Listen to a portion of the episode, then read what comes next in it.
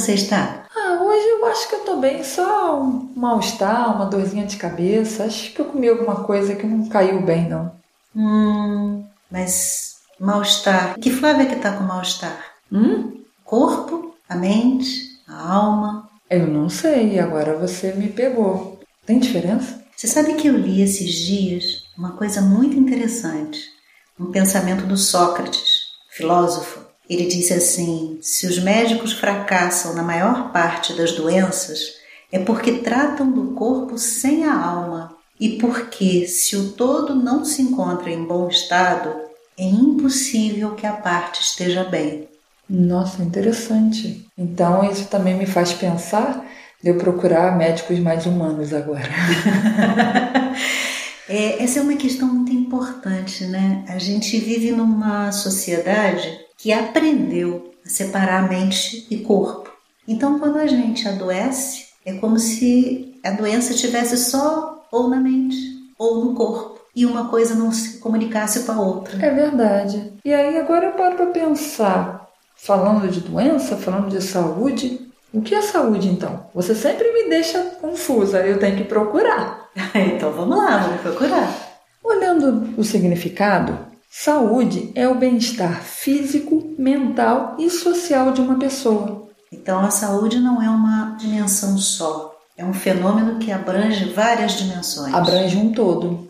Existem definições que falam que a saúde é um estado de equilíbrio entre o organismo e seu ambiente, mas um equilíbrio dinâmico, né? É, é, uma troca, é uma conversa entre o organismo e o ambiente. E aí a gente conclui que se o ambiente não estiver favorável, esse organismo vai expressar essas condições né, não favoráveis Exatamente. do ambiente. E aí, é, o que, que a gente chama de normal, o que, que a gente chama de saudável, o que, que a gente chama de bom para um é. organismo, para um, um ser. Interessante. A Organização Mundial de Saúde diz que a saúde é um estado de completo bem-estar físico, mental e social, e não apenas a ausência de doenças, ou seja, alimentação, sono, interações sociais, é, deslocamento, a forma como a gente se desloca no dia a dia nas cidades, o trabalho, tudo isso está envolvido no conceito de saúde. Aí a gente se pergunta: tem alguém saudável? É, com o trânsito atualmente, né?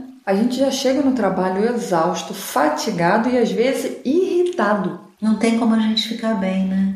Porque se isso acontece um dia, ok? Mas isso acontece todos os Vira dias. Vira rotina, vai somatizando o nosso corpo e aí vai gerando mesmo um mal-estar e uma doença. E além do, do, trânsito, a gente tem as próprias questões do trabalho. Né? Você Sim. trabalha, às vezes, numa, numa circunstância que é muito penosa para o seu psiquismo, para o seu organismo, um lugar que você não gosta, fazendo uma coisa que você não curte. Então a gente abre mão de viver para poder sobreviver. Sim. É, você está me fazendo lembrar que quando eu recebo uma pessoa aqui no consultório, eu tenho que perguntar à pessoa o ambiente que ela vive, o ambiente que ela reside, as condições de trabalho, para eu poder tentar entender o motivo, a procedência daquele mal-estar, daquela doença. Você imagina alguém que, por exemplo, mora numa casa com mais seis pessoas, uma casa de dois quartos, né? Que tipo de saúde essa pessoa vai poder ter. Exato. Não é que ela necessariamente não tenha, mas qual é o nível possível de saúde para cada um dos que convivem naquele ambiente.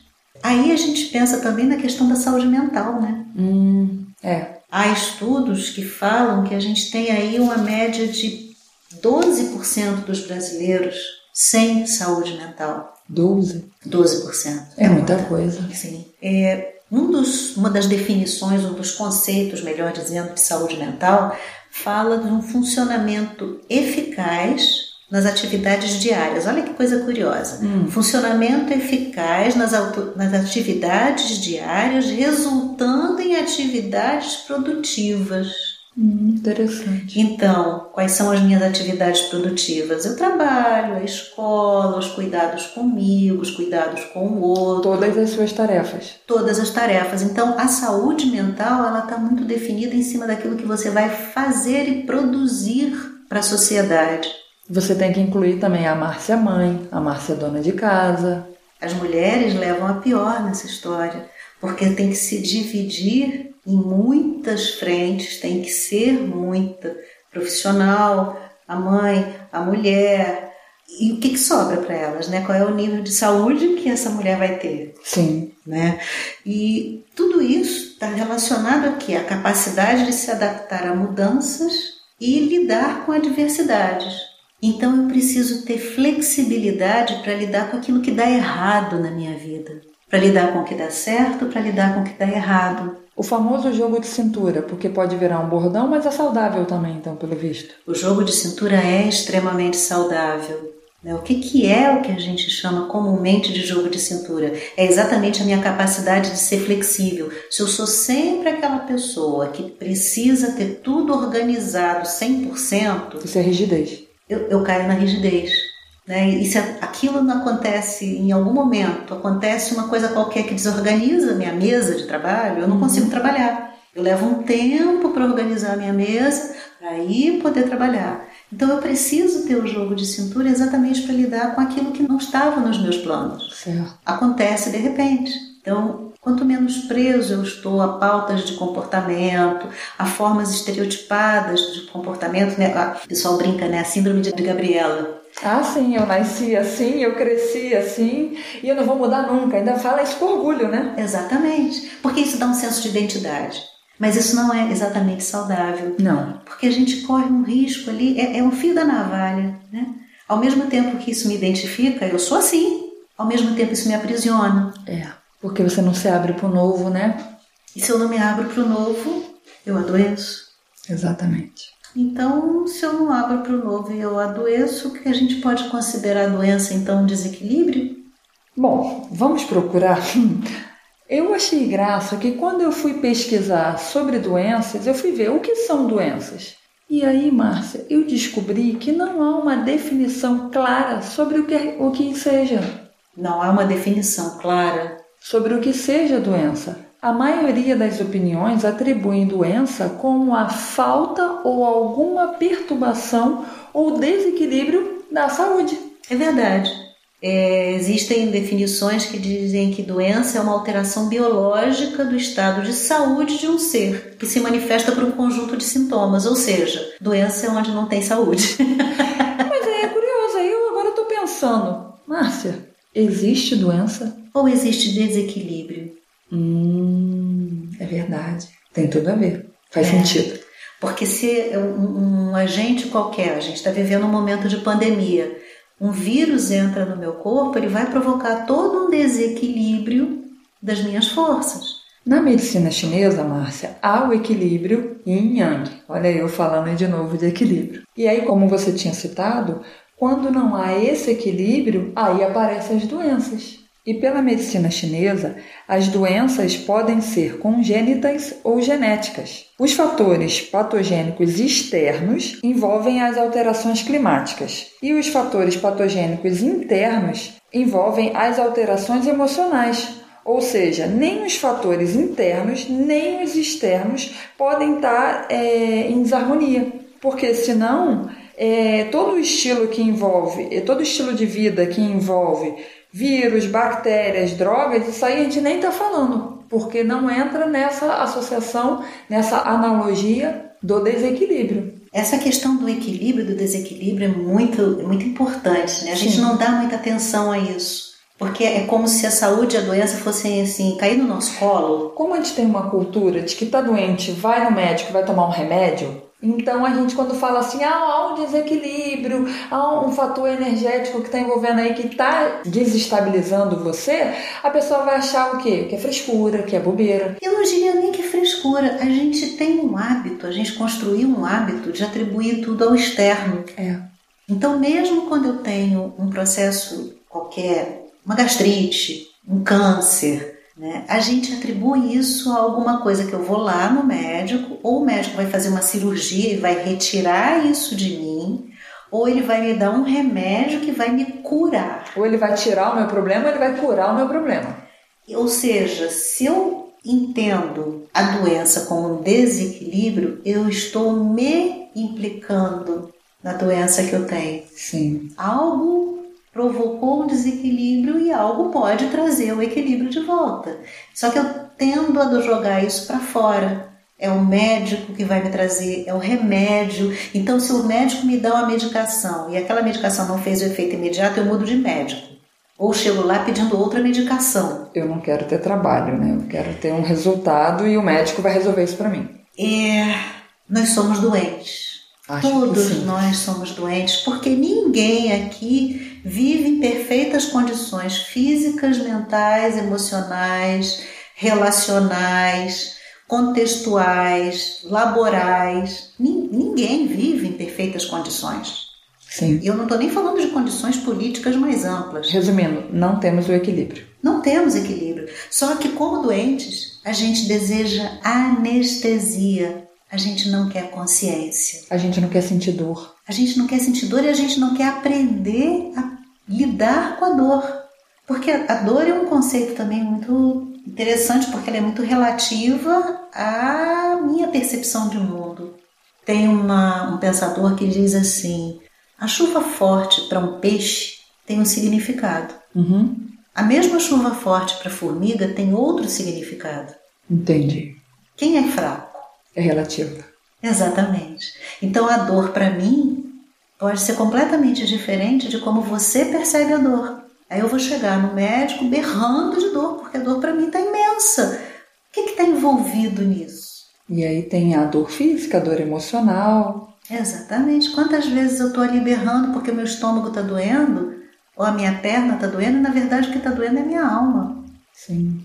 Né? Então a gente precisa ter muita clareza de que Corpo e mente são uma unidade. Então, se eu estou doente, eu estou doente. Eu não estou doente só no corpo e a cabeça está bem, obrigada. É, você está num todo, né? Por outro lado, se eu consigo lidar com o meu processo de desequilíbrio de uma maneira mais serena, eu também consigo alcançar um estágio em que eu posso olhar para esse processo de desequilíbrio como um processo não como um estado em si. Que não se torna um martírio. Sim. O Rubem Alves, ele tem uma citação muito interessante né, num livro chamado Sobre o Tempo e a Eternidade.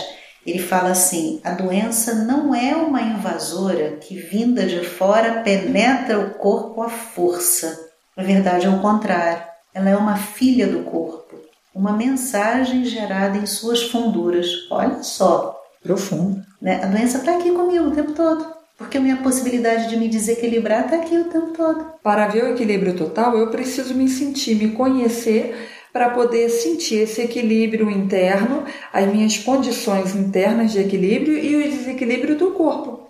Ou seja, a gente está lidando o tempo todo com essa nossa relação com o mundo, interno e externo. E aí você está me fazendo pensar em duas coisas. Primeiro, no conceito de cura. Sim. O que, que é cura? Né? Se a cura é uma coisa que acontece para todo sempre, amém, ou se ela é uma cura momentânea. Porque se eu estou falando em processo dinâmico, a cura pode daqui a pouco não acontecer mais. Eu posso entrar em desequilíbrio de novo. É um posso. tratamento, né? Que a cura é um tratamento. Você está tratando aquela questão.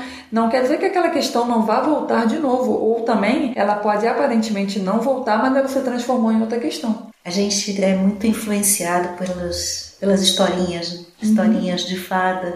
E foram felizes para sempre. A gente está sempre esperando ser feliz para sempre, chegar num estágio que a gente vai ficar assim, vivendo a inércia. E apertar o fim. É, a, a, gente não muda mais, nada mais vai acontecer. E quando a gente adoece, a gente espera do fundo do coração que a gente chegue num estágio que a gente não tenha mais problemas. E é uma grande dor, muitas vezes, quando a gente se dá conta de que aquele mal-estar voltou. E aí eu fico pensando na questão das doenças mentais. Hum. É, as doenças mentais abrangem uma grande variedade aí de, de condições que afetam o humor, raciocínio, comportamento. As estatísticas falam que 12% dos brasileiros têm alguma condição considerada transtorno, né, que agora todo, se fala transtorno, né, mais doença mental. E desses transtornos todos, que são possíveis, e que cada vez que a gente tem uma nova edição aí do código que define que tipo de transtorno existe,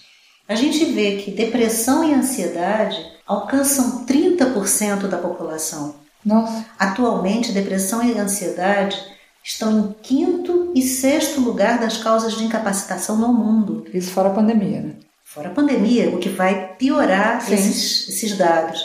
E aí, dentro da questão das doenças mentais, a gente vê, ou dos transtornos mentais, melhor dizendo, a gente vê a importância desse equilíbrio dinâmico.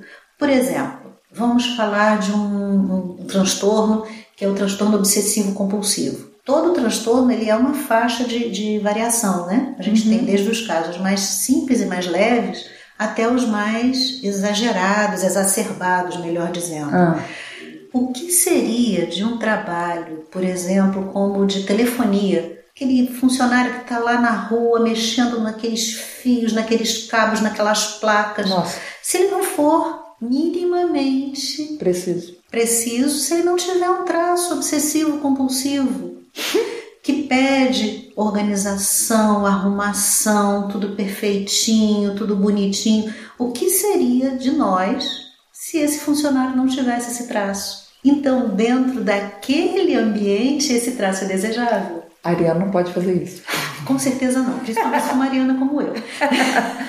então, assim, a gente tem várias questões e é, trazem diretamente um desequilíbrio é, emocional em função das condições socioambientais, por exemplo. Uhum. Como é que uma pessoa que mora numa comunidade, toda hora tem uma operação policial, tiro que tipo o de saúde mental?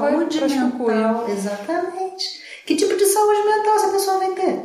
Ela vai ter a saúde mental possível que permita ela lidar com essa situação. E às vezes a saúde mental possível para lidar com essa situação é se enfiar dentro de casa e não conseguir sair. É. Né? Então a gente tem um sistema nervoso que funciona também para nos proteger. Então a gente entra, por exemplo, num estado de alarme, de alerta máximo. Esse estado de alerta máximo pode gerar quadros de ansiedade, de pânico. Será que isso não é perfeitamente compatível com a vida que a gente está vivendo? E eu costumo fazer uma analogia de que o corpo é natural e a natureza sábia.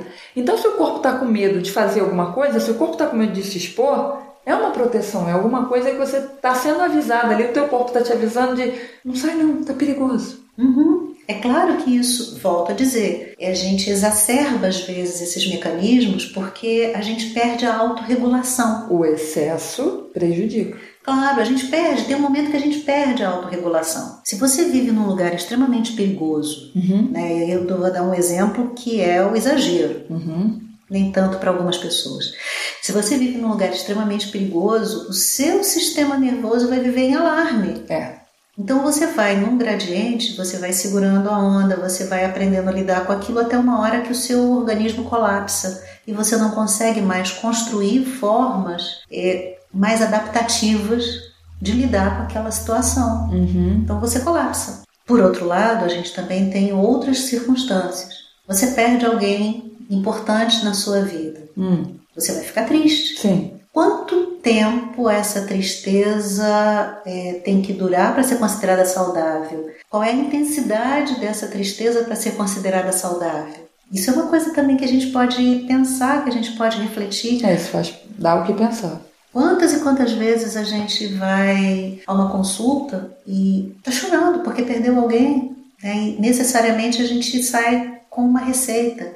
Nada contra as medicações, elas têm o seu lugar, elas têm a sua função, elas têm o seu papel, elas são importantíssimas. Mas ele está no momento do luto dele. Exatamente, mas às vezes tudo que ele precisa para alcançar o equilíbrio é estar triste, chorar, ficar quietinho. Né? A gente vive uma sociedade muito baseada em estereótipos, em padrões. Uhum. Então, se você é alegre, você não pode ser simplesmente alegre, você tem que ser alegre o tempo todo tem que estar tá ali super bem o tempo todo. Você tem que estar tá com o corpo sarado, você tem que estar tá com um emprego fantástico, o carro do ano, o casamento dos sonhos, o filho tem que estar lindo, porque senão você vira uma pessoa comum. e uma pessoa comum, né, como diz a, a música do Chico Buarque, pensando bem, todo mundo tem meleca, né? É, só a bailarina que não tem. Exatamente. Você está falando que nos adoece. Só que eu não sei sair desse. Eu estou doente, não sei como me curar. Então, o que nos traz saúde? buscar o equilíbrio, né? Quais são as condições que podem nos ajudar a ter algum equilíbrio? Boa. Uma coisa que é muito interessante é a gente pensar que a gente precisa aprender sobre a nossa saúde.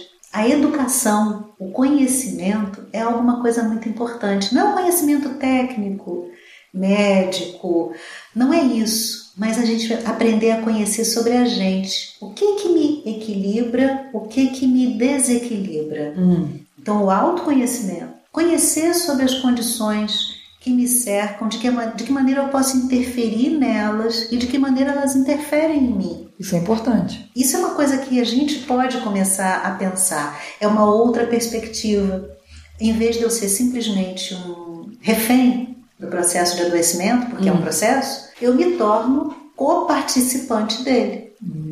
Faz sentido para você? Tá fazendo. Né? Se eu me torno coparticipante dele, eu não vou ficar simplesmente esperando que uma medicação ou um terapeuta, seja ele qualquer que seja, vá trazer para mim, vá fazer uma mágica e vai trazer alguma pílula milagrosa, uma intervenção milagrosa. Você me fez lembrar agora do efeito placebo. Hum. Que o médico pode passar um medicamento que a reação química desse remédio se faz no nosso estômago. E aí a gente está ressentido com alguma questão. Nós temos um ressentimento profundo, vira uma doença crônica. Esse essa mistura química do remédio, ela vai funcionar como ela deveria funcionar? Porque o nosso estômago não está íntegro. Boa. É verdade, a gente não tem essa clareza. E é por isso que muitas bulas, a gente fala, né, não lê bula, porque a contraindicação vai acontecer, algumas coisas assim.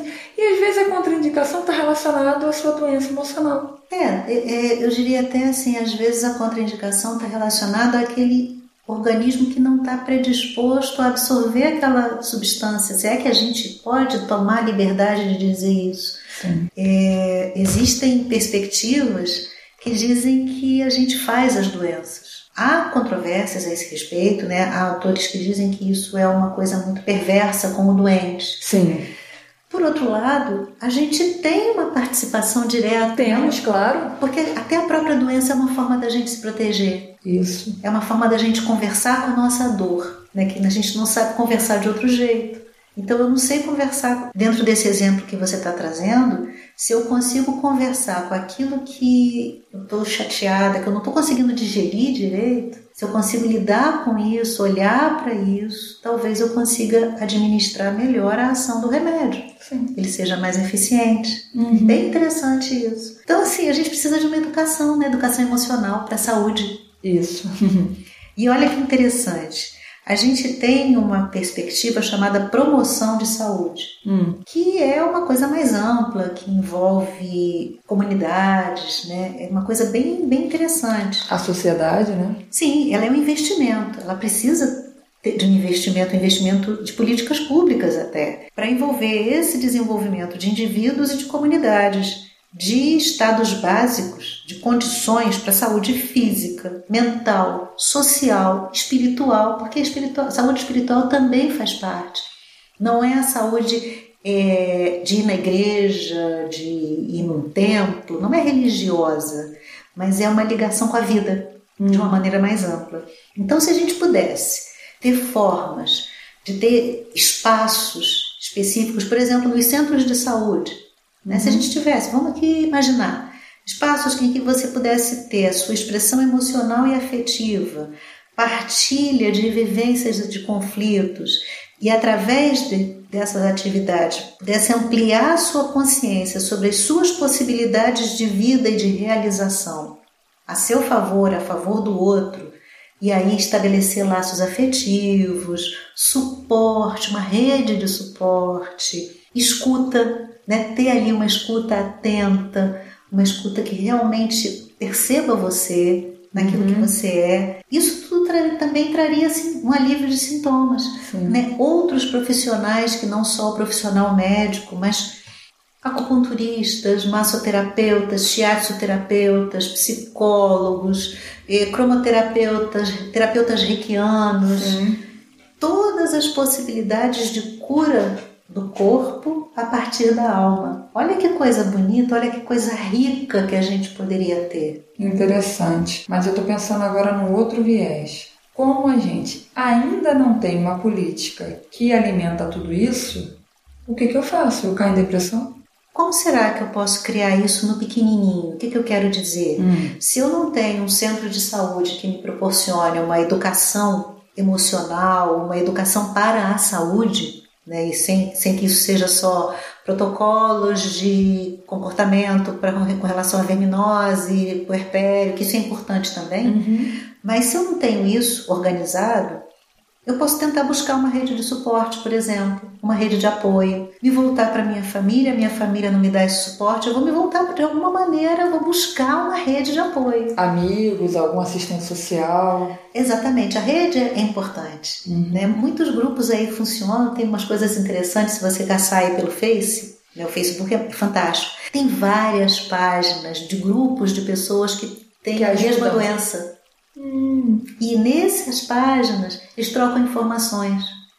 Então o que, que acontece? Um descobriu um médico interessante que tem essa abordagem assim assim. O outro descobriu um, um shiatsu-terapeuta, um acupunturista, um psicólogo que tem uma abordagem que é bastante compreensiva no sentido de, de cuidar dessa doença. E essas trocas vão fazendo com que a pessoa vá se sentindo acolhida, amparada. E você está falando, me fez lembrar, é importante lembrar também, Márcia, que há grupos acolhedores. E como a gente está falando em desequilíbrio, por exemplo, a gente voltando ao assunto daquela mulher lá explorada, a mulher que é violentada, ela tem um grupo de de acolhimento, a, a criança que é maltratada, ou seja, nós temos várias situações que pode tornar um ambiente insalubre para o ser, e se você não tem condições de procurar, ah, nós não temos justiça, não temos, eu não tenho dinheiro para procurar um advogado, alguma coisa, há na internet, pelo que você está falando, grupos de acolhimentos. Sim. Então, talvez a coisa mais importante seja a gente formar essa rede. Né? Qual é a função da rede quando o equilibrista está lá no, tra no trapézio. Se ele cair, a rede segura. Não vai deixar ele sucumbir. Né? Então é isso que a gente, a gente precisa disso. É importante. Né? A gente precisa procurar as pessoas que possam falar a mesma língua que a gente. Para que junto a gente possa, né? Se a gente pode ir sozinho, a gente vai muito longe, mas junto a gente faz muito melhor, né? É. Vai mais longe. vai mais longe e vai melhor. Então, assim, se a doença é uma função iniciática, vamos chamar assim, né? Uhum. Tem um autor da psicossomática que fala isso. A doença tem uma função iniciática. Por meio dela se pode chegar ao maior conhecimento de nós mesmos. É, você se sentir, né? Então, através da doença eu posso chegar na saúde. É verdade. Né? Através de um desequilíbrio grande, eu posso chegar num ponto de equilíbrio, mesmo que seja temporário. Uhum. Né? Vou chamar assim de, vou pedir emprestado aqui a, a, psicologia do desenvolvimento, um termo, equilibração. Talvez mais do que um estado de equilíbrio, a saúde seja um estado de equilibração. Porque vira um ato, né? Exatamente. Um ato pelo qual eu posso me tornar responsável também. Não só o meu médico, não só a enfermeira, não só o, o meu acupunturista. Isso me dá autonomia, né? Eu Exato. não dependo só dos outros. Exato.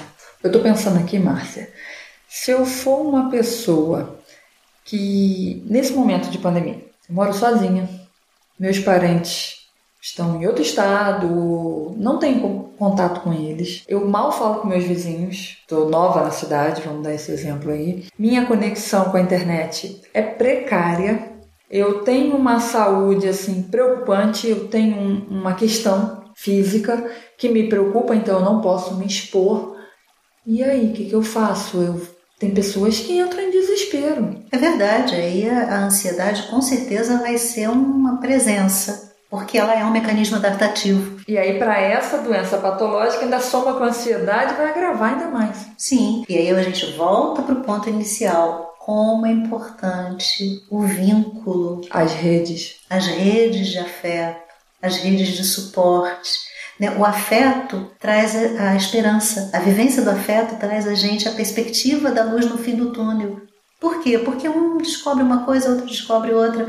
Então, se eu estou nessa situação tão crítica, eu preciso procurar apoio, eu preciso procurar suporte, eu preciso procurar terapeutas. O primeiro, primeiro passo é procurar terapeutas.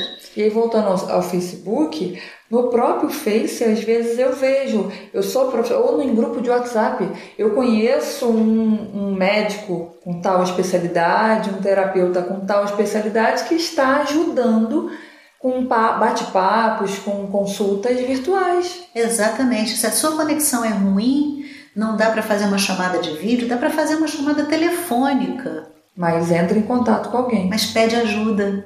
Né? A gente, é, por força da sociedade em que a gente vive, a gente foi se separando. A gente não só separa mente e corpo, como se separa do outro.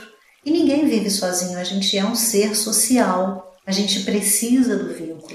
Você falou agora uma, uma cultura que precisa ser ressignificada é aquele, aquele bordão, aquele jargão do eu nasci sozinho, cortar o cordão umbilical, eu vou viver sozinho, não dependo de ninguém, vou morrer sozinho. A gente mistura muito autonomia com a possibilidade de estabelecer relações. Exatamente. É como se uma coisa fosse, né? Se eu, se eu sou autônomo, eu não posso ter relacionamento com ninguém porque eu me remeto direto à dependência. E nós viemos para um planeta para viver em sociedade, né? Exatamente. Então, se você tem uma condição preocupante de saúde, um desequilíbrio, né, como a gente está falando, um desequilíbrio na sua saúde, você vai procurar um médico. Ser um médico. Se você pode procurar, se tem outras pessoas, se esse médico conhece grupos de pessoas que tenham esse mesmo tipo de afecção, de desequilíbrio, para quem, com quem você possa estar a quem você possa telefonar. E, e como você disse, que a doença ela nos ensina, ela talvez veio também para me ensinar a pedir ajuda. Exatamente. Use os seus recursos, né? Vai desenhar, vai escrever, vai cantar, vai cantar, vai cantar no chuveiro. Ah, minha voz não é boa, não importa. O chuveiro não tem ouvido. E ninguém está fazendo concurso. A gente tem uma sensação que a gente tem que estar tá sempre é, se mostrando para o outro. E a timidez é tanta que você não consegue se expressar sozinho. Sim, então assim, vamos buscar alternativas que nos permitam reequilibrar, mesmo que seja um pouquinho.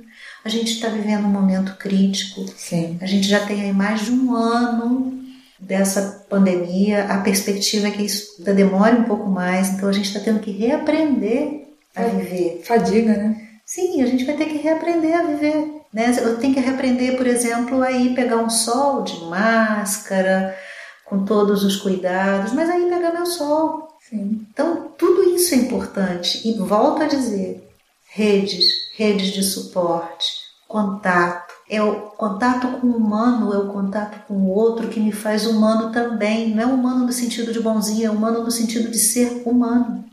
Ai, Márcia, então eu vou seguir esse aprendizado. Eu vou olhar para as minhas dores, vou aprender o que elas querem, vou pelo menos tentar entender o que elas querem me dizer. E se eu não conseguir entender, eu vou pedir ajuda. Isso. Obrigada, Márcia. Obrigada pelo papo. Obrigada pelas reflexões. Eu que agradeço. Sempre muito fértil. Então, até o nosso próximo papo. Até, minha querida. Tchau.